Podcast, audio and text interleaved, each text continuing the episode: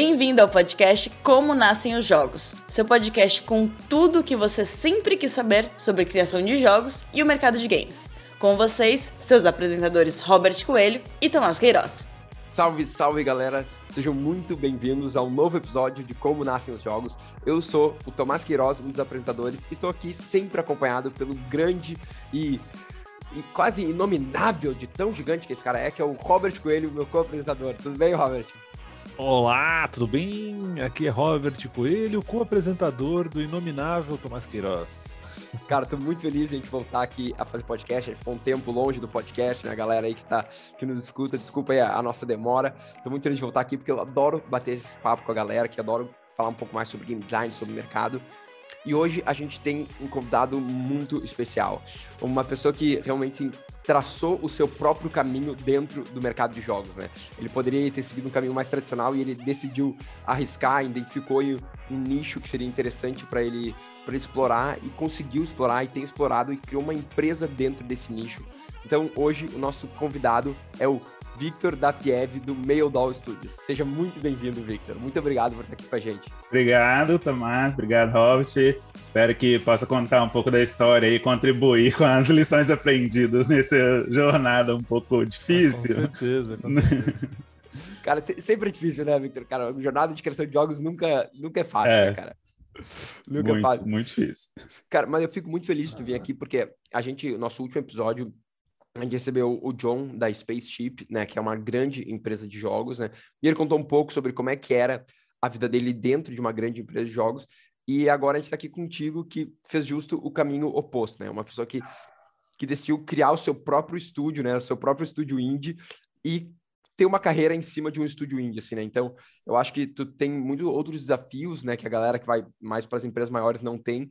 Eu acho que vai ser muito interessante a galera entender quais são esses desafios.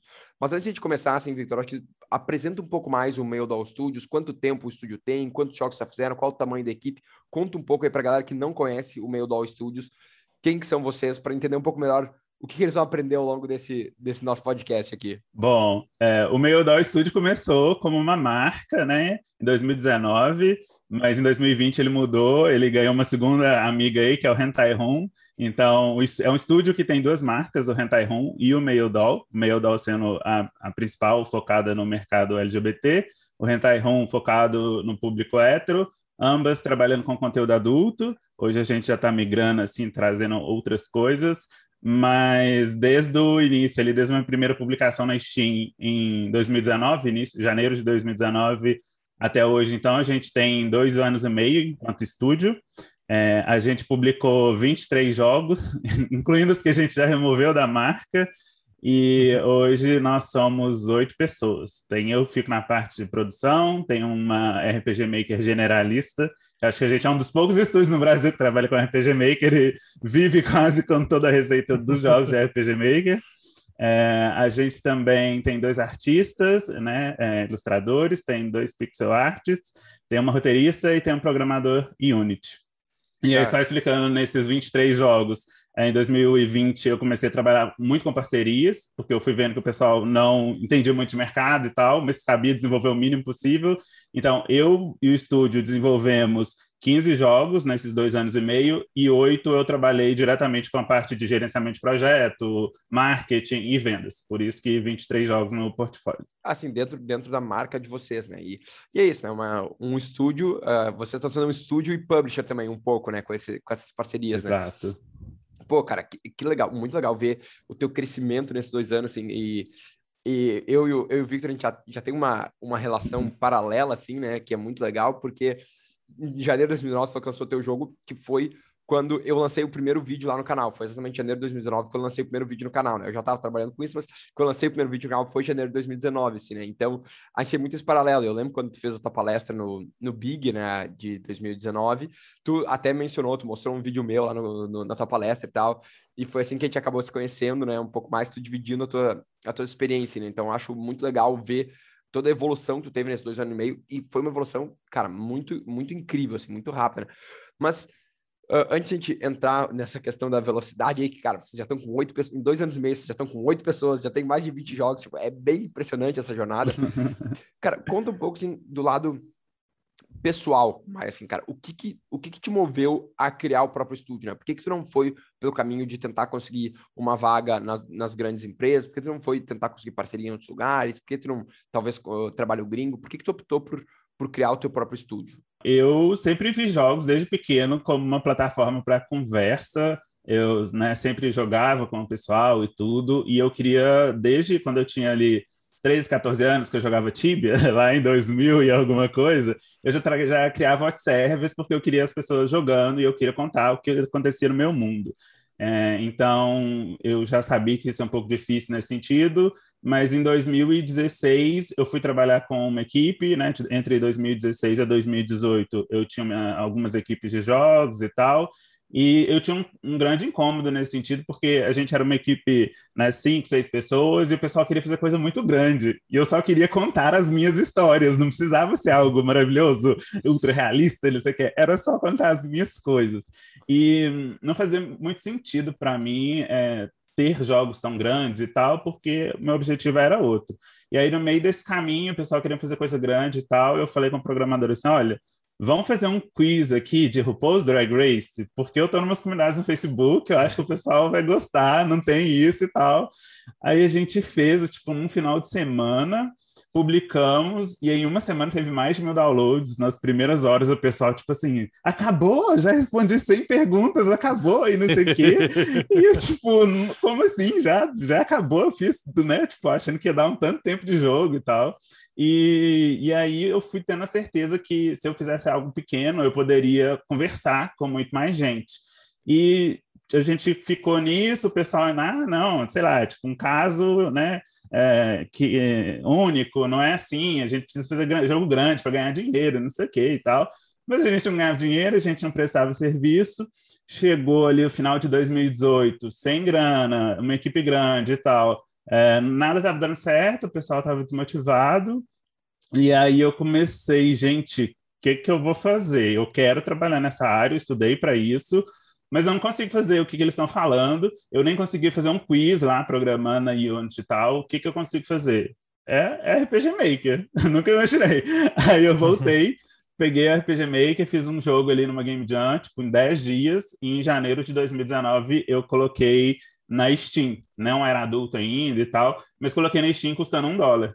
E aí a questão que você comentou, né, de 2019, do vídeo ter usado no Big, foi justamente isso. Porque o primeiro jogo que eu coloquei na Steam, primeiro review, foi tipo, esse jogo deveria estar de graça, não vale um dólar. Tipo, a pessoa acabou com o meu jogo.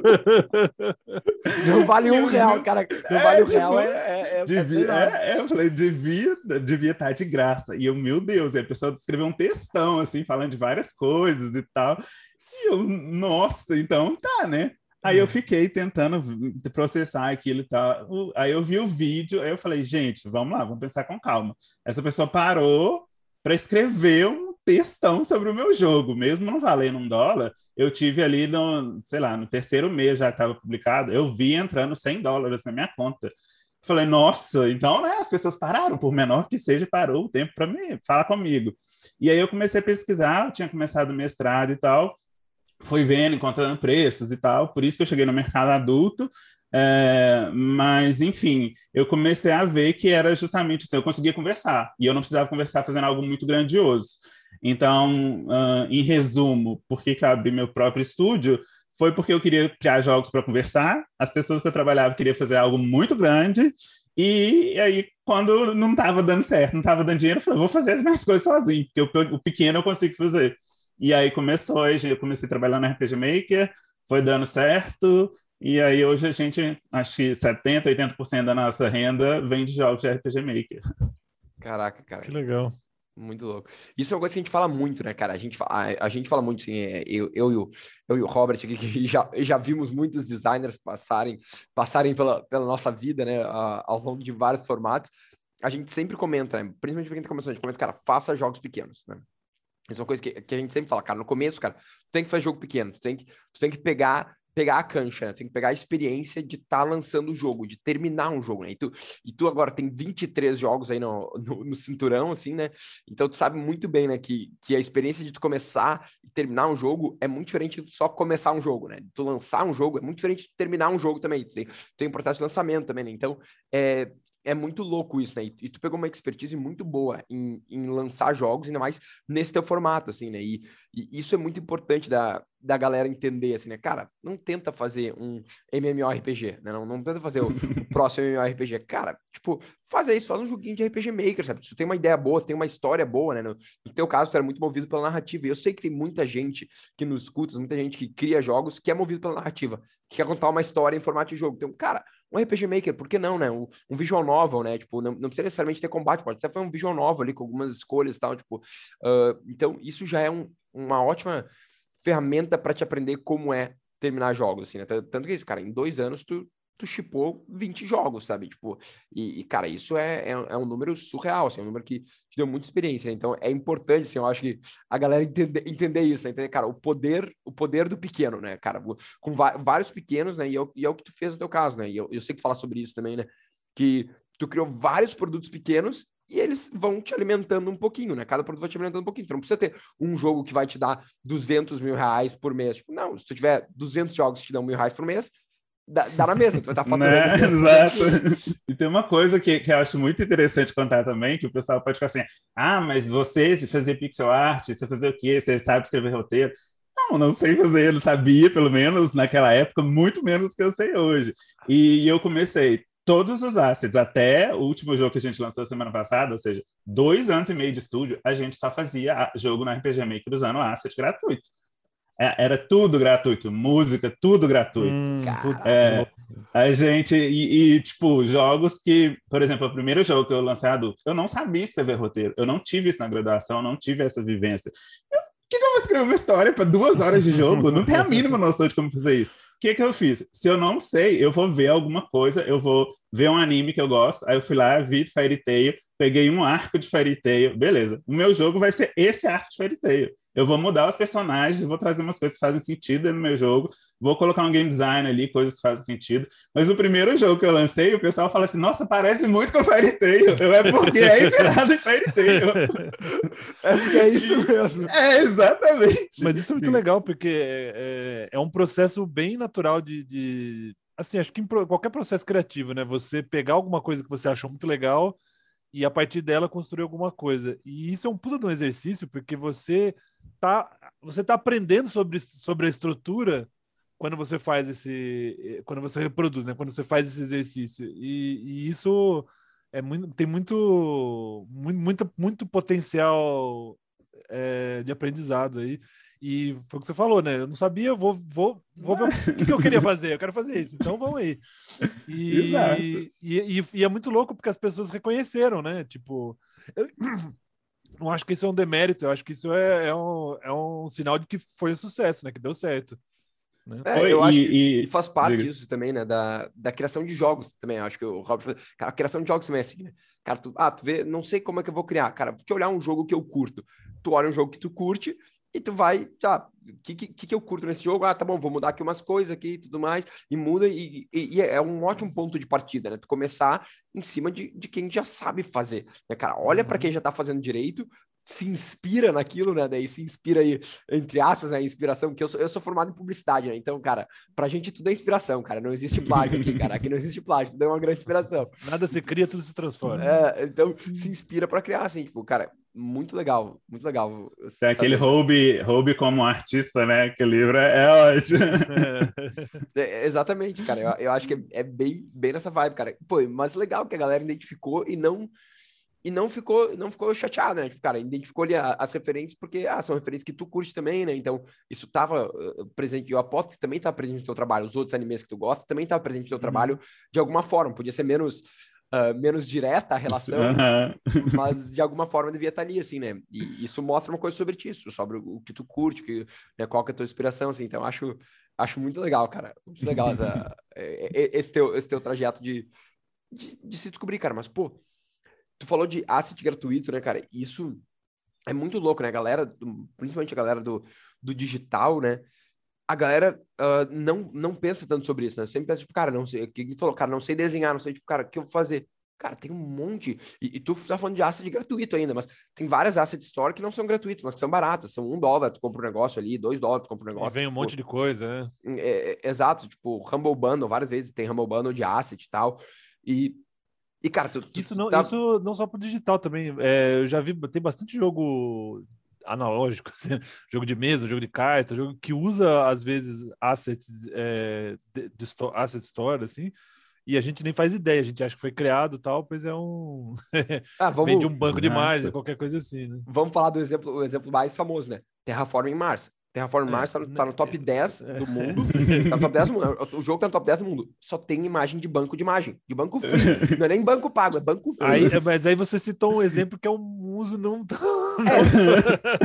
Que é um uso terrível, porque é horroroso. Porque como ele pega de banco de imagem, tem uma imagem que é tipo um cartoon e outra imagem que é uma foto. Tipo, cara, é Foto do horrível. cachorro. É, é, é, é horrível. Mas isso que você tá falando é ótimo, porque, por exemplo, quando a gente mostra para artistas, para devs e tal, fala assim: como assim você trabalha com isso? Tipo assim, pixel art, aí o RPG Maker tem uns background que é pintado, e aí você faz um hentai ali que é bem estilo anime, tudo junto, que confusão. Eu, gente, ninguém nunca reclamou dessa incoerência artística. Quem reclamou foi um dev polonês que falou assim: vocês já pensaram em fazer asset gratuito para cenário, fazer asset para vocês para cenário? Falei assim, é mesmo, é uma boa ideia. Até então ninguém nunca tinha comentado sobre isso.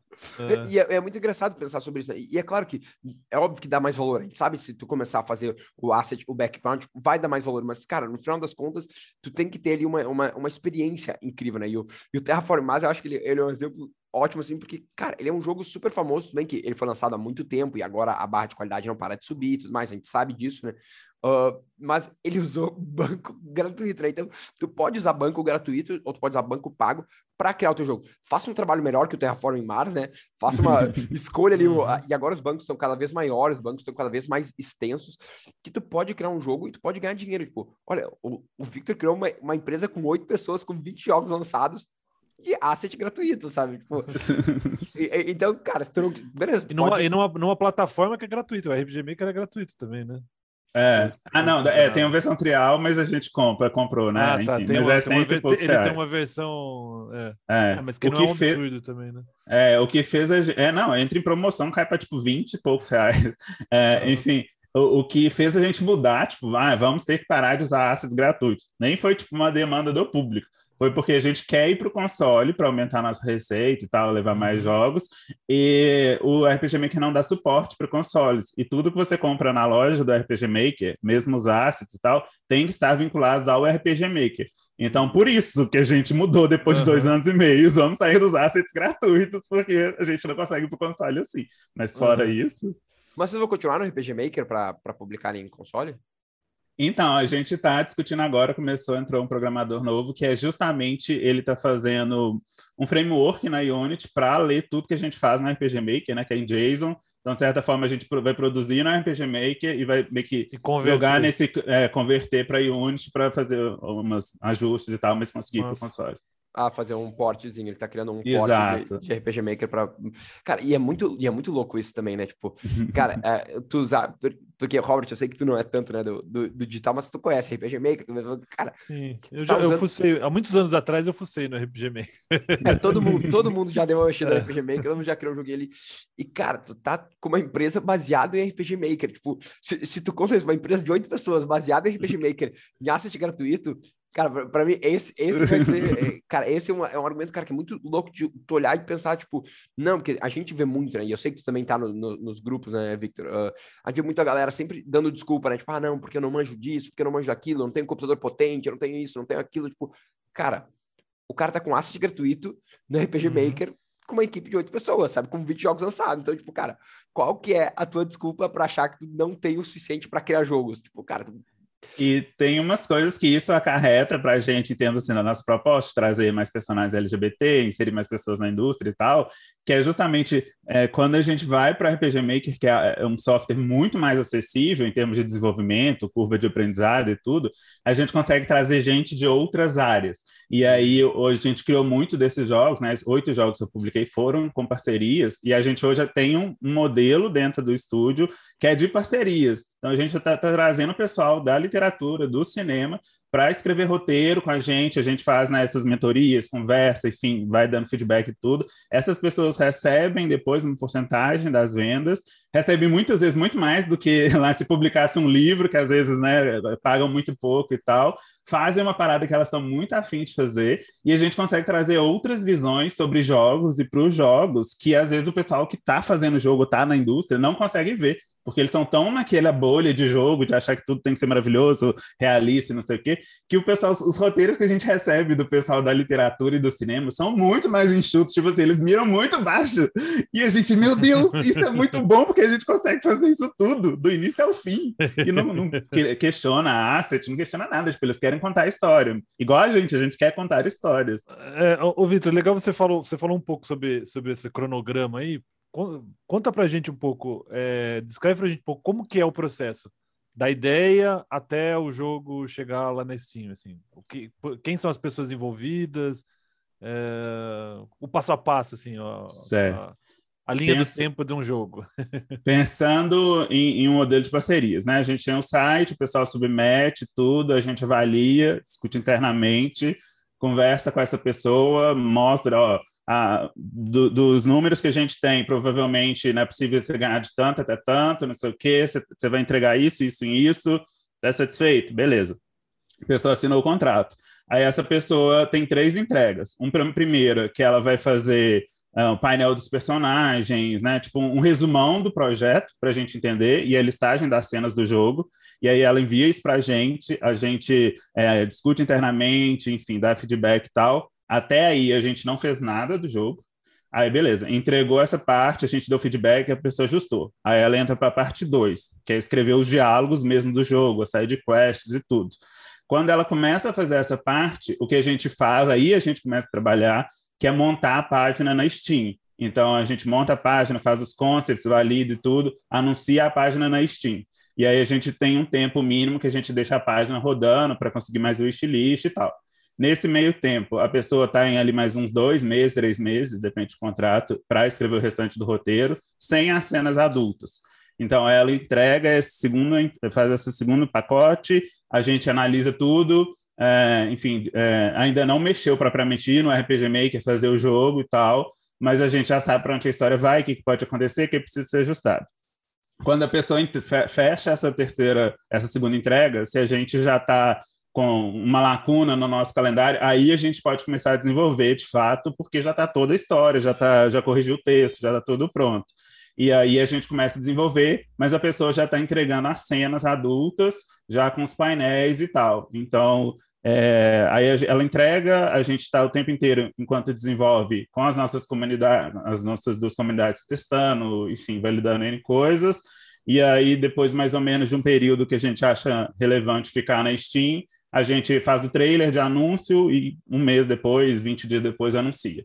E aí, já com esse anúncio, cada um recebe sua porcentagem, e aí a gente começa a negociar em outras plataformas, negociar para console, e aí a gente vai dando sequência. Pô, então que legal, né, Victor? Que tu comentou que a primeira coisa que vocês fazem, quando vocês aprovaram, né, quando vocês fecharam o, o acordo com a parceria, vocês já fazem uma página na Steam com alguns concepts ali para testar as águas. Então, vocês, Exato. antes de vocês trabalharem, antes de terem qualquer trabalho, tá, se tiver um trabalho de criar o concept, né, mas enfim, esse é, esse é um trabalho né, menor comparado com o jogo inteiro, vocês já estão testando as águas, vendo qual é a demanda que tem para esse tipo de jogo. E eu tenho uma pergunta para ti, assim, pensando nesse tipo de modelo que vocês fazem, vocês fazem ali o, o, o teaser, vamos dizer assim, né, do, do jogo, né, para ver co como é que tá a demanda para esse jogo. Já teve algum jogo que por causa de uma baixa procura, um baixo wishlist, as pessoas não estão tá engajando muito com esse jogo, vocês desistiram do projeto ou, ou, mudaram o projeto porque não teve esse retorno durante esse, esse período de, de teste de conceito? Tem. Uh, tem um conceito que eu estou chamando de escopo elástico, que é basicamente o quê? A gente faz esse anúncio da página e eu coloco assim, ah, baseado nos resultados que a gente tem, precisa tantos wishlists. Então, a gente fez um jogo que era seu protagonismo lésbico. Tivemos tantos wishlists na primeira semana. Mas eram personagens humanoides. E a gente acreditava que personagens furry podia ter maior alcance na Steam, poderia ter, né, enfim, engajar mais. E aí a gente fez uma página, sentou num dia ali, discutiu o conceito do jogo e tal, pontos para a página, quais são as fotos. Anunciamos a página. É, não bateu as wishlists que a gente queria, ou, e foi, ou foi muito pouca diferença. Aí esse jogo fica lá, sendo anunciado e tal, mas a gente não desenvolve nada dele. Se a gente vê que em determinado momento chegou e tá, tá tantas mil wishlists ou tantas wishlists, é, vale a pena a gente fazer um teste ou desenvolver um produto muito pequeno dele, a gente vai desenvolve, sei lá, um décimo do que a gente tinha planejado, lança para trazer aquele público, né, para validar outras coisas. Mas, assim, acontece também o contrário, que era, né, se perguntou quando vai pouco e quando vai muito. Aí vira o um projeto principal do estúdio. É, ano passado a gente participou de uma Game Jam, que eu queria, já estava um ano e quase dois anos escrevendo, e eu queria ver se eu conseguia escrever uma novel pequena. Aí eu fui, criei a proposta lá e tal, lancei numa Game Jam, anunciei a página na Steam, e aí nos três primeiros meses a gente estava conseguindo, tipo, 100 wishlists por semana. Aí eu falei, gente, agora, tipo, vai ter que ter mais personagem, vai ter que ter mais cena e tal. Então, um jogo que a página foi aberta em dezembro de 2020, e inicialmente ia ser lançado ali no primeiro semestre, em abril de 2021, vai ser lançado em outubro desse ano, porque ele virou um projeto gigantesco. E tem um, rola um engajamento assim, tipo, porque são, são vários jogos. É, você tem uma, uma, uma, uma, como é que eu vou dizer, um, uma leitura de que as pessoas jogam e voltam a jogar, tipo, tem as pessoas que acompanham os títulos, tem algum título que teve continuação, alguma coisa assim, ou tipo um multiverso dos, dos, dos, da narrativa aí, qualquer coisa desse tipo? Como que tá, esse... como que esse, esse negócio a longo prazo assim foi, foi crescendo? Desde quando eu comecei o Yuki Stay lá, eu já, já tinha visto algumas coisas sobre transmídia e tudo, e eu queria que os meus jogos acontecessem no mesmo universo. Uhum. Então já vem esse conceito, todos os jogos que o Meio Doll lançou, né, que a gente desenvolveu especificamente, acontecem no mesmo universo. E aí, quase todos têm, tipo assim, tem um cliffhanger pro próximo, vem o dois. o pessoal fala assim: nossa, mas seus jogos não acabam? Não, vai ter a próxima e a gente fecha a história. Então, já foi pensado é, desse jeito. Normalmente, a gente tem um público que, que volta sempre, e até porque, como é uma produção mais nichada, eles não têm, né, normalmente, muita coisa para consumir esse multiverso. E a gente entrou. É, eu não sou o cara da novel, eu não jogo muita novel, mas eu queria trazer outras coisas mais mecânicas para o jogo. Então, hoje a gente posiciona o estúdio como um estúdio que produz, é, que trabalha com protagonismo LGBT e produz majoritariamente jogos que não são novel. Então, hum. tô, a gente pega um leque de, de, de gêneros de jogos e aí o pessoal entende que a gente faz isso, a gente não faz novel. Então, eles voltam porque eles querem outra mecânica. Posso, e... posso fazer uma pergunta que pode parecer meio perdida aqui, mas eu sou, eu sou, eu sou o representante do, do, do, do povo perdido. o que seria exatamente novel? Visual novel é um, um, gênero que normalmente é muito texto e aí você faz determinadas escolhas. E isso vão levando em diferentes tipo rotas. Um point and click, assim? É, basicamente, isso. com menos minigames, talvez. Assim, é bem texto. 50 ah, mil, tá. 100 é, mil é, palavras. Tá, tá. É, um, é já, é quase um livro já, interativo. Já é, é, ah. não, não conheci por esse nome. É, o, nome. Mas o nome basicamente é isso. É, o nome visual novel é isso, né? É uma novela visual, né? Então é um livro interativo. Acho que falou muito bem agora. É, né? é que. Tu escolhe, tipo. Tem é um gênero que, que, na verdade, ele é bem. É um dos desde os primórdios do jogo eletrônico, né? Tipo, nos anos é. 80 tinha bastante. É Twine, né? O Twine ele é, é. Ele, é um, ele é, uma ferramenta baseada em text-based, né? O Twine, para quem não Exato. sabe, é um, é um tipo de programa que tem gratuitamente, né? Tu consegue programar jogo em Twine na internet, acho, pelo browser, assim. Ele é text-based. Só que o visual novel, a diferença do visual novel, ele é que ele é visual, né? Ele tem imagens uhum. ali, né? Tem imagem. O, o, o text, ele, a diferença do livro-jogo, é, ele, ele é quase uma revistinha-jogo. Ele não é um livro jogo, é porque ele tem imagens para escolher ali, né? E, e, bem sem... O visual novel, ele é bem sem mecânica mesmo, porque no, no mundo analógico, né, Victor, teve recentemente, aí uns tempos para cá, teve os, o, as revistas jogo, só que normalmente tem uma mecânica. Normalmente tem uma, tipo, ah, tem uma cidade de Yorktown que tu tem uma, tu tem vida, tu tem força, daí tipo, tu tem que fazer umas escolhas e faz ali, tem, meio que tem umas mecânicas ali. É, é, cada é, um tem um gênero assim, tem uma pegada diferente. Tem o, tem um que ele é, é meio jogo de, de survival terror, tem um outro que é de zumbi, que você fica andando pela cidade tentando fugir da cidade e tem um monte de zumbi. Tem esse que é meio de. Esse é um city building, esse Yorktown. Você vai meio que Ah. eh, desenvolvendo a cidade. É uma cidade no Velho Oeste e tal. Então é, é, é bem bacana essa série porque eles. Eles, é um visual novel, né, como vocês estão falando, mas ele cada um tem um gênero diferente, não é simplesmente ir, ir para lá e para cá, assim, é bem, é bem bacana. O que a gente viu de, e a gente tem, né, tipo, um desafio muito grande nosso é que a galera ela vem muito, consome muitos jogos envolvendo histórias LGBT que são visual novel. E aí, normalmente, quando elas vão para um outro jogo que envolve essa temática, é, e aí ele tem mecânica, elas têm muita dificuldade em fazer coisas básicas. Então, por exemplo, a gente traz muito JRPG. Entender as mecânicas de JRPG para essa galera é tipo, nossa, é muito difícil, muito difícil. E aí a gente fazendo plataforma. Então a gente tem tentado é, achar um meio termo para que as pessoas que jogam novel e consomem né, esses jogos é, joguem o que a gente produz, mas ao mesmo tempo as pessoas que querem outras coisas além de novel, que envolva conteúdo adulto, LGBT ou que envolva essas questões que a gente traz, também consumam. E aí, para a gente, é muito mais valor, a gente gera muito mais valor para o público, criando, por exemplo, o que a gente fez agora no último jogo, que ele é um JRPG, ele tem muito texto, quase 40 mil palavras, mas você tem um modo de jogo visual novel e um modo de RPG no mesmo jogo. E aí a gente, no Ah, modo visual novel, a gente bloqueou, tipo, só para quem dá comprar o jogo antecipado e tal, pode ter acesso a esse modo, ou só na hora do lançamento.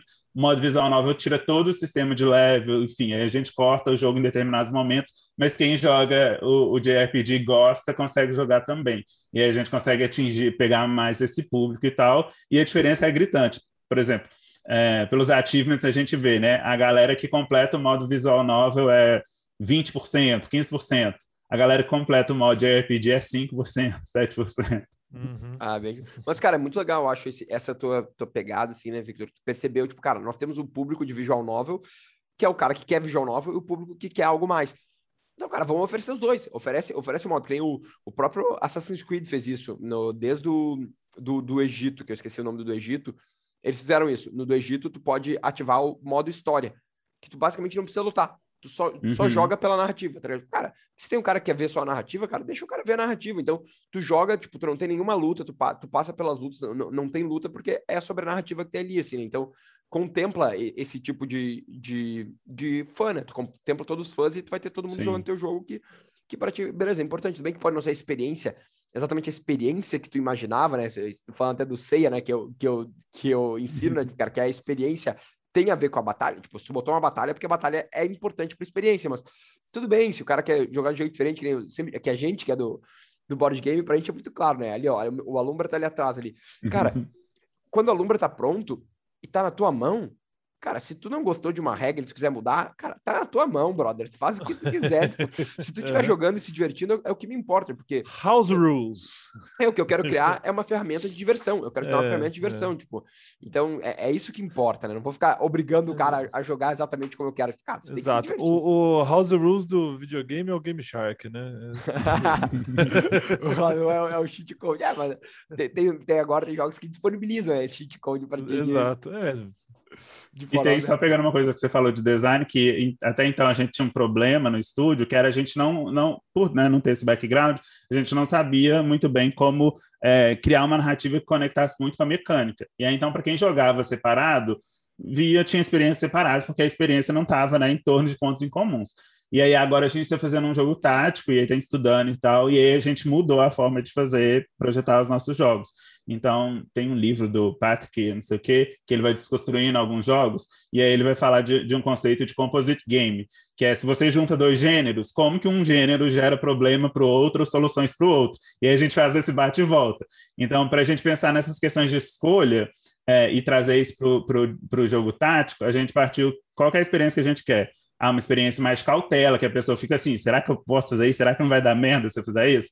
E aí a gente, se vai ter cautela, se esse é o foco, a gente criou pilares que constroem, que são as bases dos personagens e das mecânicas.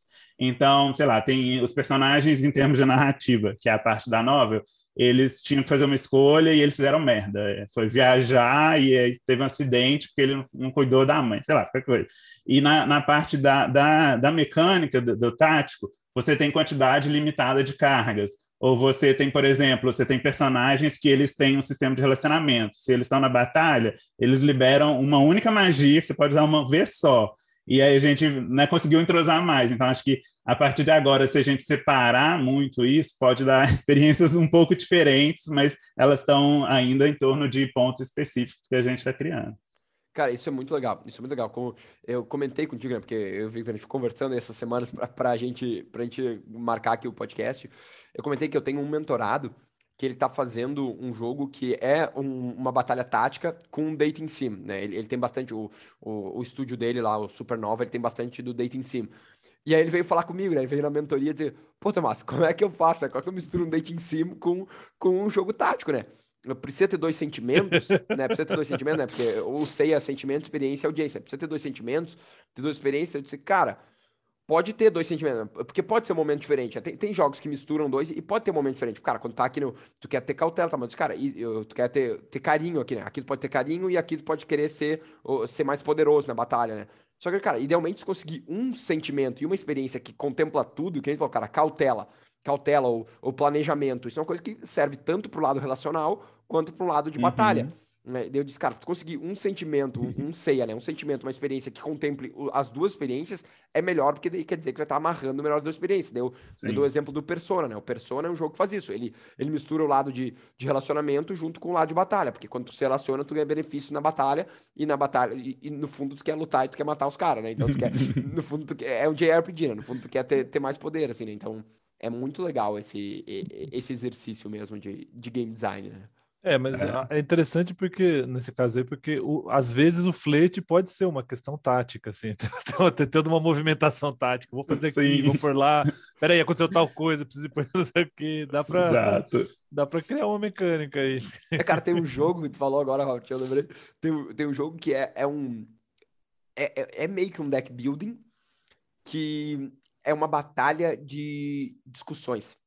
Eu até tenho aqui no meu, no meu wishlist do Steam, vou ter que olhar. Tipo, é uma batalha, mas é uma batalha de argumentos.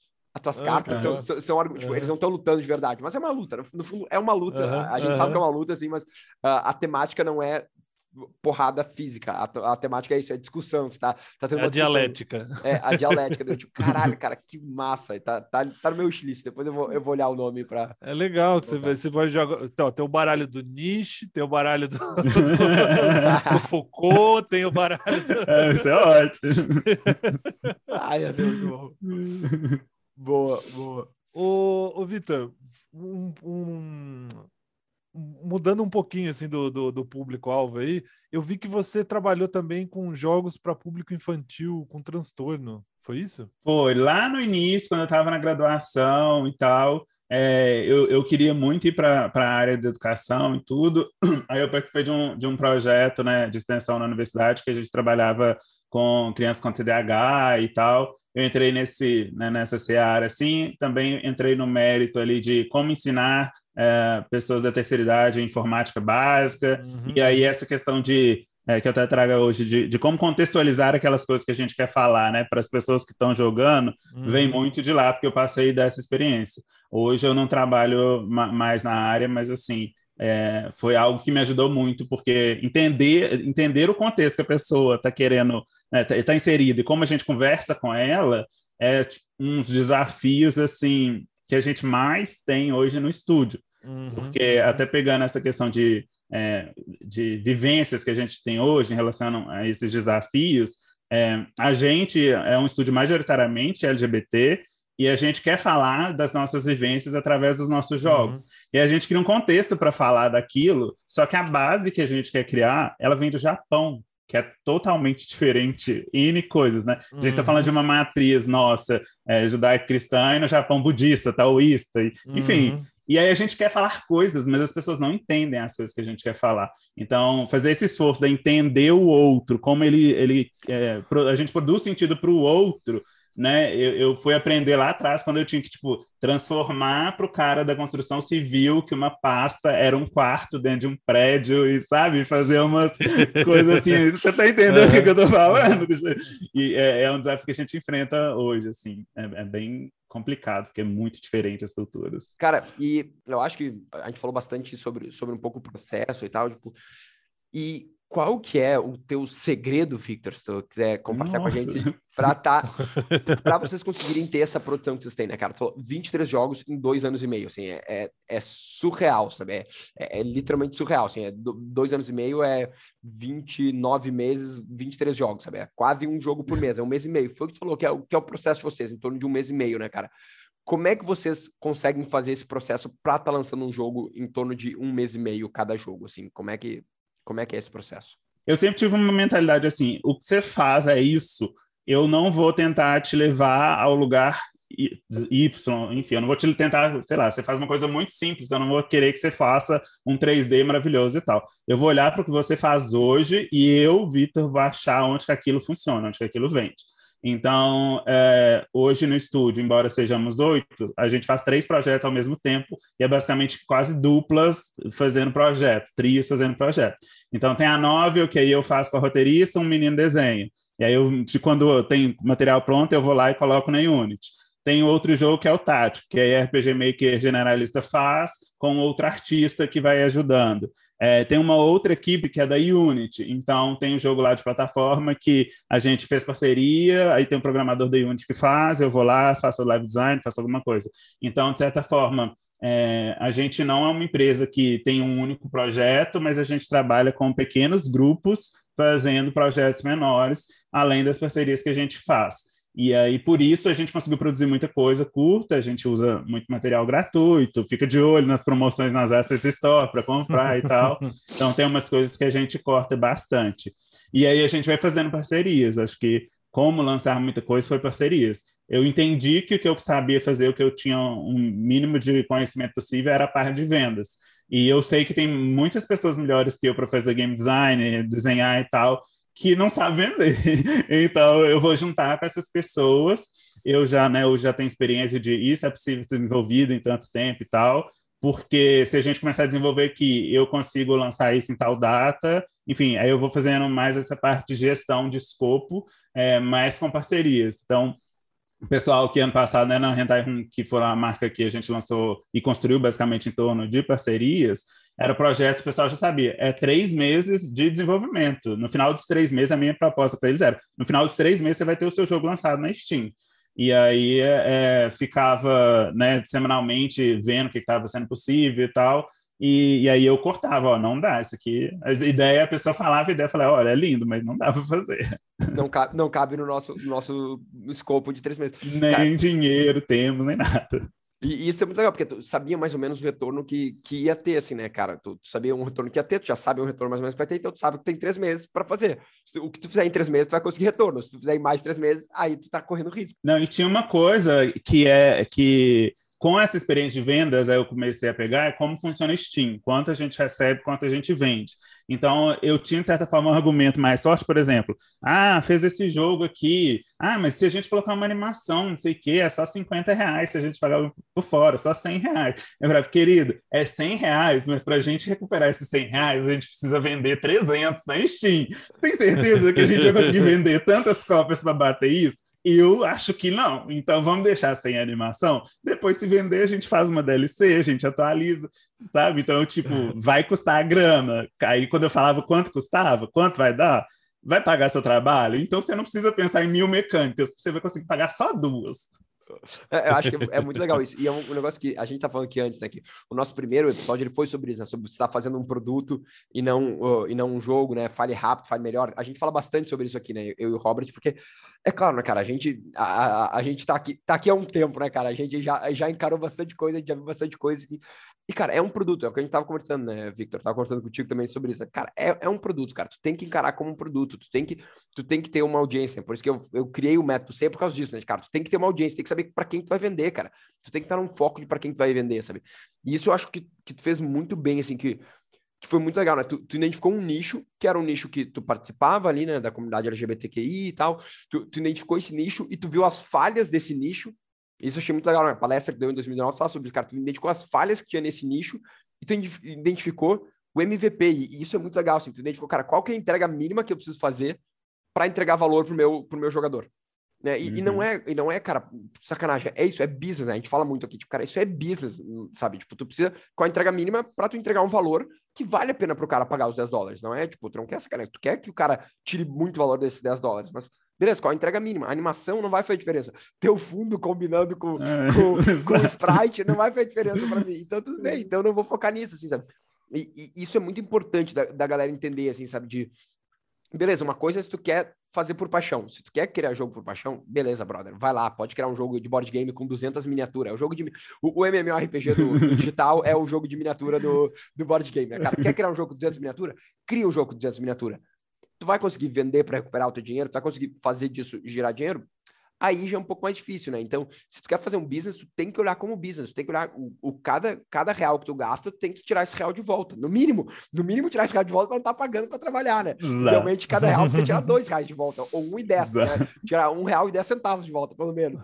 Uh, então, acho que isso é muito, muito legal, assim, que, que tu conseguiu fazer essa, essa análise e criar um business model em cima disso também, né? Não, criou um modelo de negócio que é isso. É jogo de três meses, cara, de um mês e meio, três meses, tipo, cara, e, e, isso é muito louvável, assim, Victor. E que atende a demanda de um público específico, tá? Eu acho que isso é muito importante. Não é assim, tipo, ah, vou fazer um jogo muito louco aí, vou sair fazendo jogo. Tem, tem um olhar assim, tem para quem que esse, para quem é esse jogo, é, é, o que está dizendo para esse público, ele se relaciona. Então, tipo, eu acho que isso é muito importante é, isso já tem o seu mérito, né, de você identificar, para qualquer jogo, né? Você o quanto antes identificar quem é o público-alvo dele, mas nesse caso específico ainda vai além, porque tem toda uma discussão, porque é um público é, específico que normalmente é, é, é invisível, né, pro, pro, no, no mercado da maioria da, da, das coisas, tal, principalmente de jogos, né? E a gente tem, tem duas questões aí que vocês comentaram que, que é legal falar de que no início eu achava que seria muito mais interessante se eu desse a pauta do jogo. Vai ser um jogo sobre, sei lá, qualquer vivências no Brasil. E eu comecei a ver que as pessoas, por eu querer falar de algo específico, de formas específicas, as pessoas não entendiam o que eu estava querendo falar.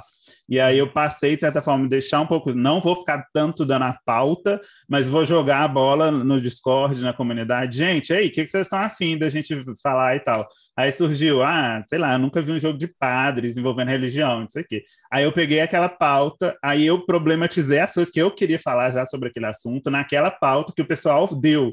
Então, de certa uhum. forma, no final já tinha um produto que as pessoas estavam buscando, mas eu problematizei as coisas que eu queria, mas já num lugar que as pessoas queriam comprar ou queriam ver. E aí eu, né, tipo, não falei para ninguém, eu já conversei direto com as pessoas que estavam interessadas naquilo.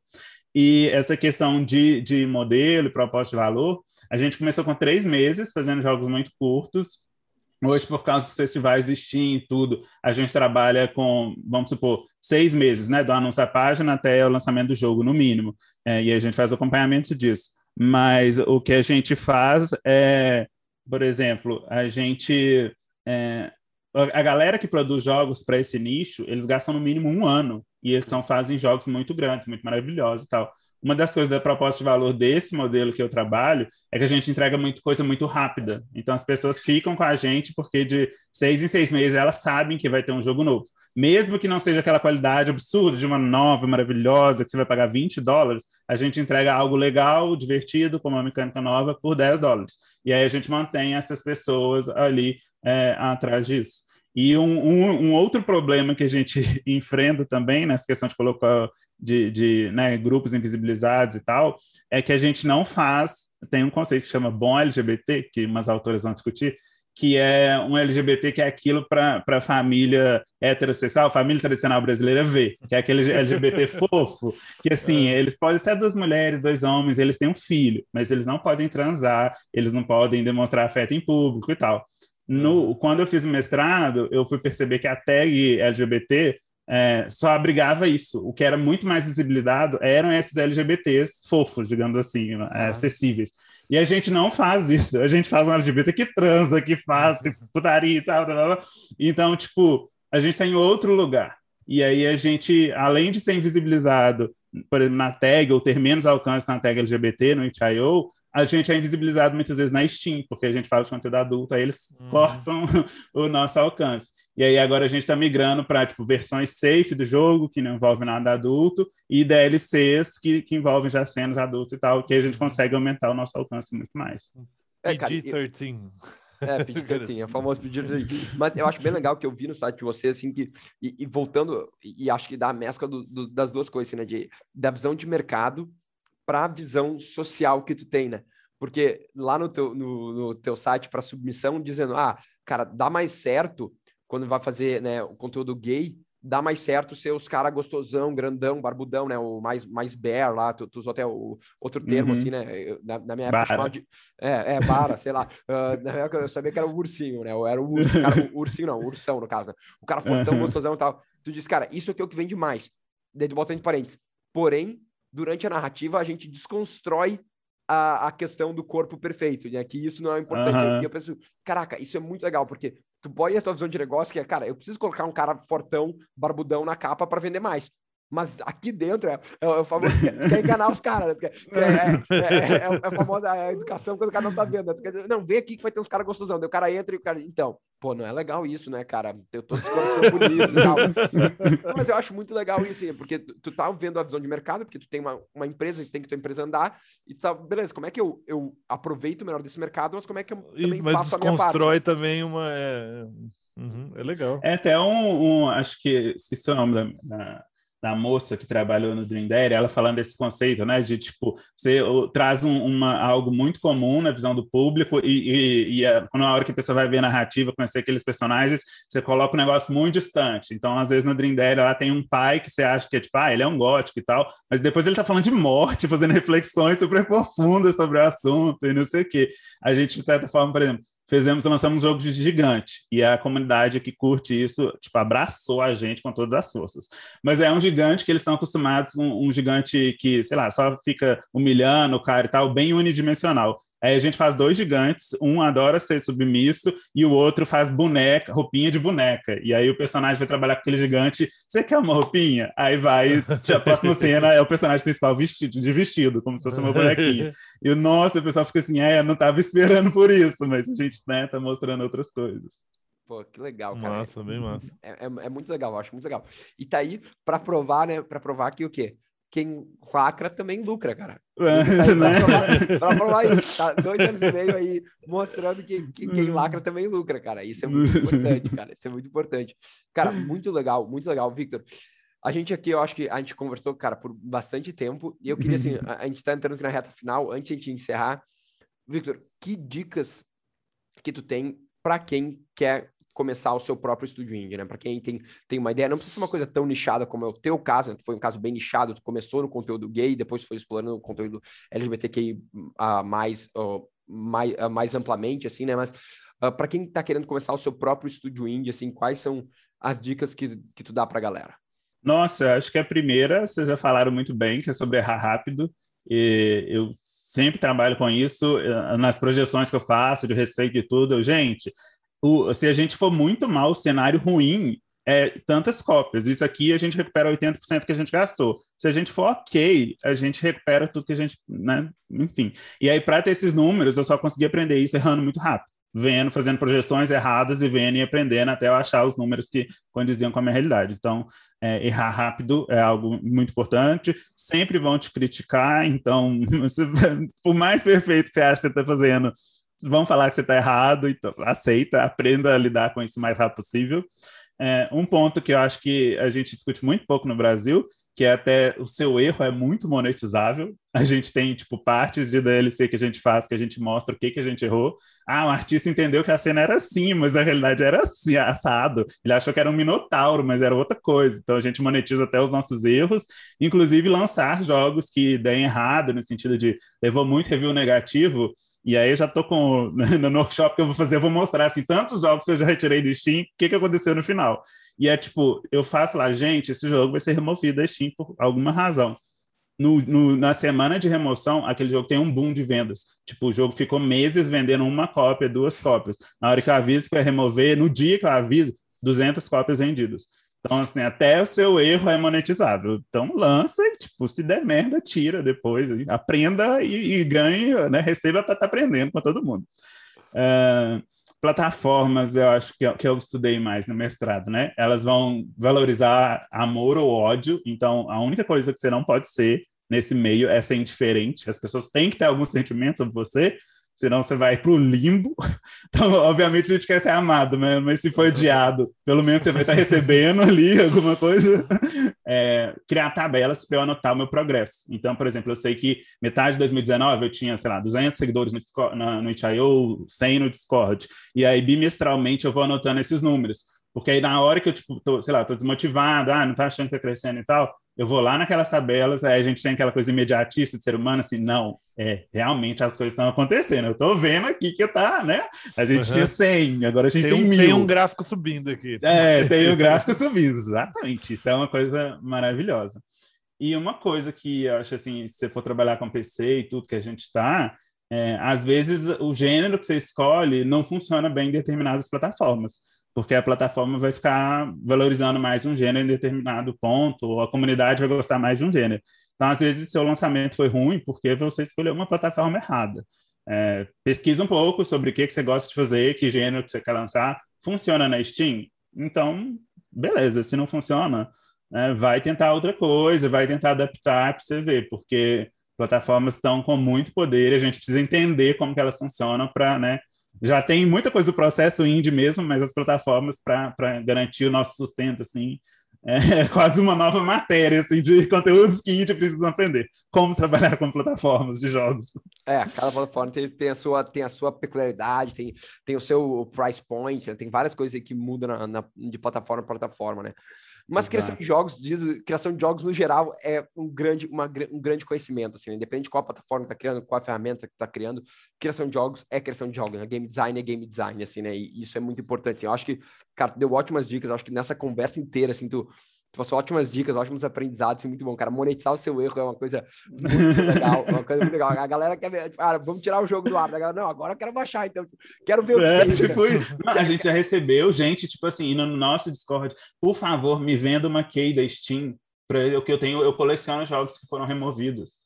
A pessoa falou, eu coleciono, por favor, me venda a key da Steam. Eu falei, a gente não pode fazer isso.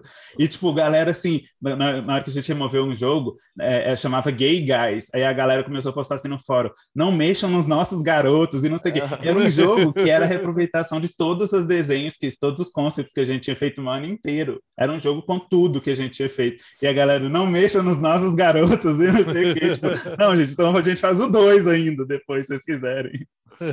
Mas é muito legal isso, é muito legal. E, e, aí entra a questão da escassez e tal, né? Quando tu vai tirar do ar, ah, vai ficar escasso, então o cara vai comprar porque tem o, o FOMO, né? O Fear of Missing Out e tal. Enfim, muito legal, Victor, cara, bem legal. Eu, e também tu tem um recadinho aí antes de dar daqui, daqui, daqui um tempo, tu tem uma palestra que tu vai dar, né, Victor? Conta aí um pouco mais sobre o que, que é essa palestra que tu vai dar e aproveita aí a, a palavra tua para divulgar aí o que, tu, o que tu quiser divulgar, Victor. O workshop vai ser no dia 21, das 14 às 18 horas, contando justamente sobre né, essas experiências que eu tive ao longo desses dois meses, falando sobre três assuntos específicos, que é estratégia de lançamento, né, desde concepção de ideia, coisas que a gente conversou aqui, mas trazendo números mesmo e tal. É, além disso, como monetizar o processo de desenvolvimento de um game, que normalmente o pessoal faz sketch e tudo e deixa guardado, a gente monetiza tudo que a gente faz, inclusive 50, mais de 50% das nossas receitas ano passado vem desses pacotes que a gente faz, não do jogo. Ah, legal. Então, mostrar isso, como né, em números, como que isso acontece, e também como a gente encontra né, no, no estúdio mercados de nicho ou mercados em potencial, que foi algo que eu pesquisei no mestrado, aí eu tenho né, umas, umas vivências assim atrás disso. E a ideia, então, é, no primeiro momento, fazer essa discussão nesse workshop em torno disso, e também depois a gente tem um segundo momento que eu vou discutir os problemas que o pessoal está vivendo, um bate-papo igual a gente está conversando aqui, mas mais sobre o que, que o pessoal está passando, como que eu tentaria resolver aquelas coisas ali. É, é um momento de mais compartilhamento de experiência e tentar dar um empurrão para a gente ter mais produtos, porque a gente, como publisher de nicho, nossa, tem hora que eu fico assim, gente, né? Cadê jogo para a gente tentar? E o jogo mais simples que você fizer, às vezes é possível de ganhar dinheiro. E a gente quer mais gente trabalhando com jogos para também conseguir levar mais gente né, para a indústria lá fora, para os consoles e tal. É isso, Legal. agradeço demais o convite, o papo foi ótimo, espero que o pessoal goste também.